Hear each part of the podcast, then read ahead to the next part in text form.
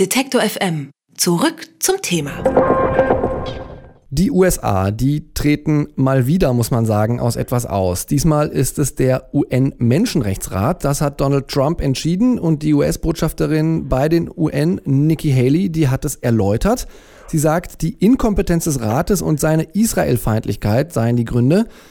Jetzt muss ich gestehen, ich weiß nicht, wie Ihnen das geht, aber ich bin mir nicht so ganz im Klaren, was der UN-Menschenrechtsrat genau für Aufgaben hat, außer dass er sich um die Menschenrechte kümmern soll und ob er dafür die USA wirklich braucht. Fragen wir doch mal einen Menschen, der war Präsident des UN-Menschenrechtsrats, der müsste es wissen. Joachim Rücker war 2015 Präsident und ich habe ihn am Telefon. Guten Tag, Herr Rücker. Ja, guten Tag. Herr Rücker, sehen Sie mir mal die ähm, Penela-Frage nach. Was genau macht der UN-Menschenrechtsrat? Der Menschenrechtsrat ist das zentrale politische Gremium, damit die Menschenrechtsarbeit der Vereinten Nationen Erfolg haben kann. Also ein zentrales Organ. Ist der auch so aufgebaut wie der Sicherheitsrat mit ständigen und nichtständigen Mitgliedern? Ja, er ist nicht mit ständigen und nichtständigen Mitgliedern. Er hat 47 Mitglieder, also auch nicht die Gesamtheit der 193 UN-Mitgliedstaaten. Äh, die sind Beobachter, wenn sie nicht Mitglied sind. Er hat also auch wesentlich mehr Mitglieder als der Sicherheitsrat mit 47, der Sicherheitsrat hat 15. Und alle drei Jahre wird ein Drittel neu gewählt und, und ähm, die Wahl findet in der Generalversammlung statt. Jetzt haben Sie das als zentrales Organ betitelt. Und äh, wenn dann die USA die ja auch im Sicherheitsrat einen ständigen Sitz haben, ähm, da austreten, dann gehe ich mal ganz frech davon aus, dass Sie dieses Austreten wahrscheinlich auch ähm, nicht so gut finden. Die USA sind äh, derzeit noch drin. Man muss beim Menschenrechtsrat dazu sagen, der hat einfach andere Regeln. Der hat zum Beispiel der Präsident des Menschenrechtsrats amtiert für ein Jahr, im Sicherheitsrat amtiert der Präsident nur einen Monat. Es gibt also eine ganze Menge Dinge, die ihn äh, anders machen als andere Gremien. Aber was ich sagen will, ist, dass man ohnehin nur auf Zeit Mitglied ist. Es gibt keinen ständigen Sitz im Menschenrechtsrat, von dem die Vereinten Staaten jetzt äh, zurückgetreten wären, sondern sie sind derzeit in ihrem Dreijahreszyklus, der kann einmal verlängert werden, sodass man maximal äh, sechs Jahre am Stück drin sein kann. Die USA sind im Moment drin und haben damit praktisch gesagt, sie wollen gar nicht länger die Mitgliedschaft anstreben und in dem Fall muss man sagen ausüben, weil sie ja im Moment eines der 47 Mitglieder sind. Das hat sich auch schon abgezeichnet, weil äh, die Trump-Administration keinen Botschafter dorthin entsandt hat. Äh, der letzte Botschafter war sozusagen noch von der Obama-Administration und seither blieb der Sitz äh, der Vereinigten Staaten vakant. Aber wenn Sie das als so zentrales ähm, Gremium bezeichnen, wie genau kann er denn auf Menschenrechtsverstöße äh, reagieren? Auf welche guckt er denn? Das war ja auch ein bisschen die Kritik, dass er da äh, sehr selektiv vorgehen würde. Das habe ich zumindest da rausgelesen. Ich will da sehr gerne gleich drauf eingehen. Ich wollte aber noch einen Gedanken anfügen zum vorigen.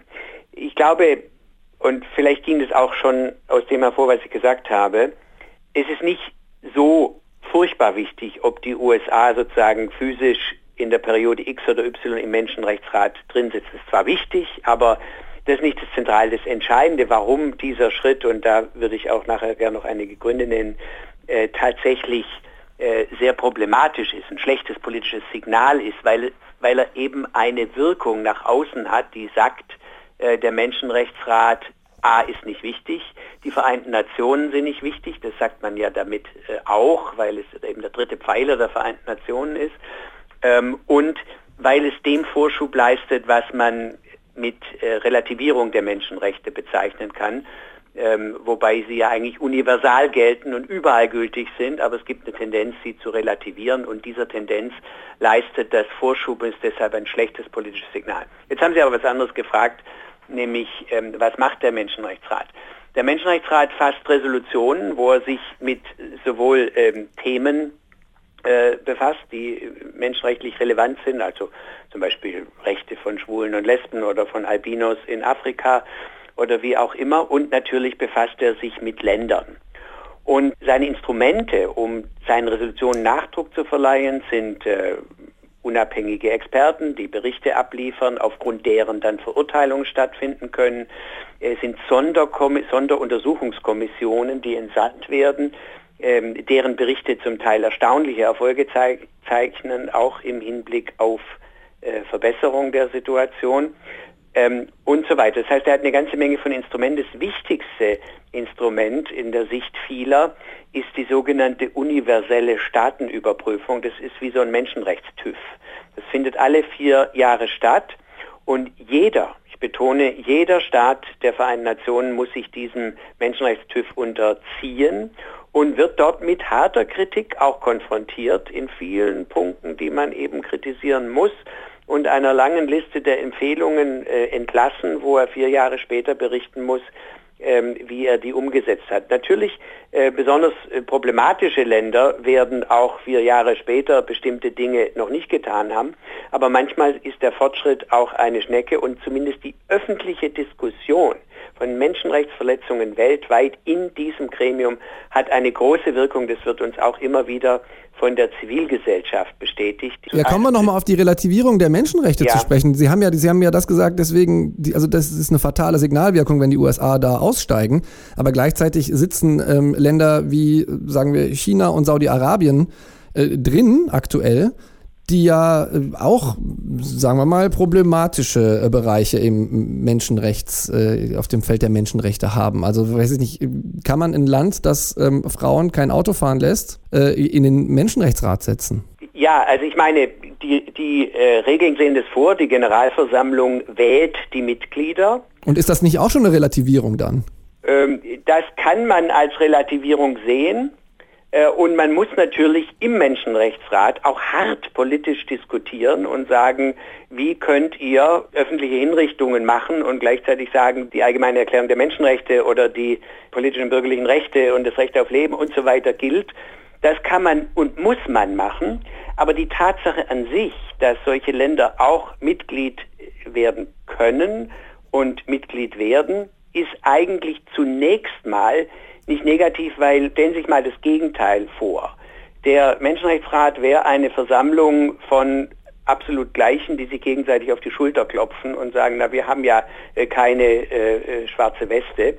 Erstmal glaube ich nicht, dass man 47 Staaten finden würde, wo das der Fall ist. Mhm. Zweitens würde das Prinzip der Universalität der Menschenrechte geschwächt. Mit der Kandidatur alleine geben ja die Länder schon zu, dass sie ein Interesse haben, öffentlich, politisch über Menschenrechte zu diskutieren. Das ist grundsätzlich ein Positivum. Natürlich muss man doch klare Anforderungen stellen an die Mitgliedsstaaten und natürlich ähm, geschieht es nicht ausreichend. Aber es ist nicht per se schlecht, sondern es ist sogar gut, dass die Staaten sagen, wir interessieren uns für Menschenrechte und wir wollen da rein.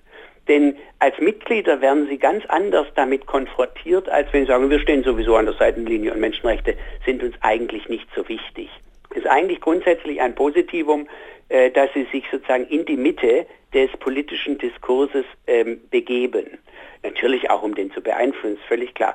Aber was sich auch erwiesen hat, ist, dass Mitgliedsländer tatsächlich es schwieriger haben, will mal sagen, ihre Zivilgesellschaft, die, wie ich schon gesagt habe, eine herausragende Rolle im Menschenrechtsrat spielt, ich sage mal salopp schlecht zu behandeln. Da gibt es immer wieder natürlich diese weltweite Tendenz, den Raum für die Zivilgesellschaft immer weiter einzuschränken und die zu überwachen und vielleicht gar nicht nach Genf zu lassen, um im Menschenrechtsrat zu reden.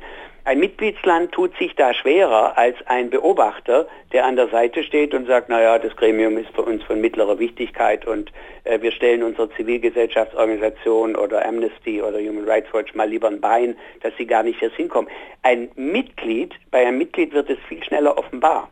Ich wollte aber noch was anderes sagen, was vielleicht bisher zu kurz kam. Ich finde nicht alles, was die USA jetzt kritisieren, ist äh, falsch. Ähm, mhm. Es gibt Dinge, die teile ich absolut.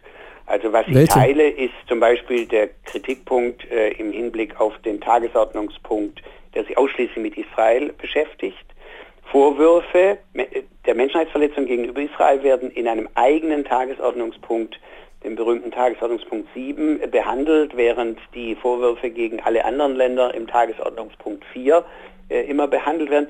Das ist natürlich falsch. Der Tagesordnungspunkt 7 sollte abgeschafft werden, aber dafür fand sich bisher keine Mehrheit. Aber das ist ein dickes Brett, da muss man bohren. Und es ist auch richtig, dass Israel überproportional äh, verurteilt wird. Äh, das finde ich auch nicht okay, aber es ist kein Grund, den Menschenrechtsrat zu verlassen. Hm.